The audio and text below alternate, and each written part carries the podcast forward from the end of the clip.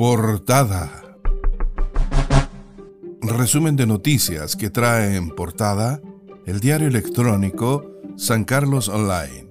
Hoy, jueves 23 de diciembre de 2021. A nivel nacional.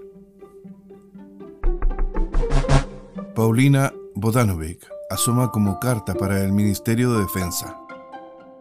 La abogada fue subsecretaria para las Fuerzas Armadas en el segundo gobierno de Bachelet, donde estrechó nexos con el mundo militar.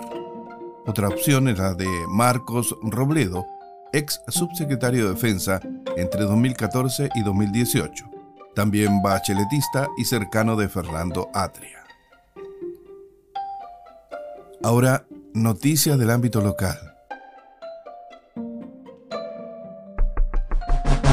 Se reactiva deuda histórica del magisterio tras fallo de la Comisión Interamericana de Derechos Humanos. La dirigente local del magisterio, Stoina Mavroski, reconoció que tras conocerse la noticia de un fallo internacional que llama al gobierno a pagar la deuda histórica, ha recibido múltiples llamados de profesores interesados en el tema, aun cuando el fallo corresponde a un grupo determinado de profesores de la zona norte del país.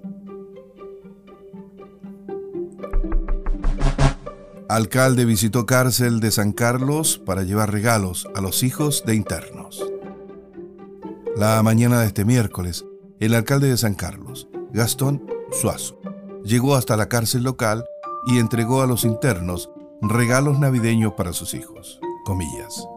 Sabemos que para quienes están aquí, por el motivo que sea, pasar estas fiestas alejados de sus familias es algo difícil. Es por ello que con esta entrega buscamos aportar de algún modo, dijo Suazo. Nuevo transporte subsidiado para localidades rurales de San Nicolás. Este miércoles se dio inicio a un nuevo servicio de transporte subsidiado para unir varias localidades apartadas con Chillán. Este servicio conectará las localidades de Piedra Lisa, Santa Josefina, Peña Santa Rosa, Los Aromos, Altos de Monteleón y el Oasis de San Nicolás con el centro de la comuna de Chillán.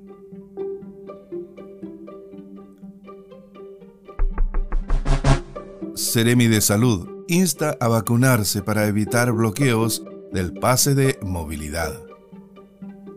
Autoridades regionales recordaron que a contar del 1 de enero de 2022, todas las personas que se hayan vacunado con dos dosis contra el COVID-19 y hayan transcurrido seis meses de aquello, tendrán obligatoriedad de inocularse con la tercera dosis. De lo contrario, sus pases de movilidad quedarán bloqueados automáticamente.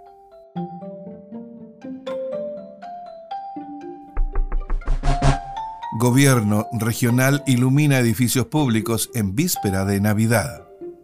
Hasta el jueves 23 estará iluminada la fachada del edificio que alberga al gobierno regional, con el fin de diferenciar estas fiestas de fin de año y llevar un mensaje de esperanza en esta Navidad, el gobierno regional de Ñuble iluminó la fachada de los edificios públicos que alberga distintos servicios frente a la Plaza de Armas en Chillán.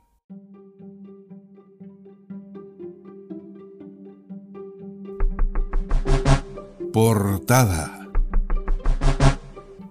Fin a este resumen de noticias que trae en portada el diario electrónico San Carlos Online. Hoy jueves 23 de diciembre de 2021.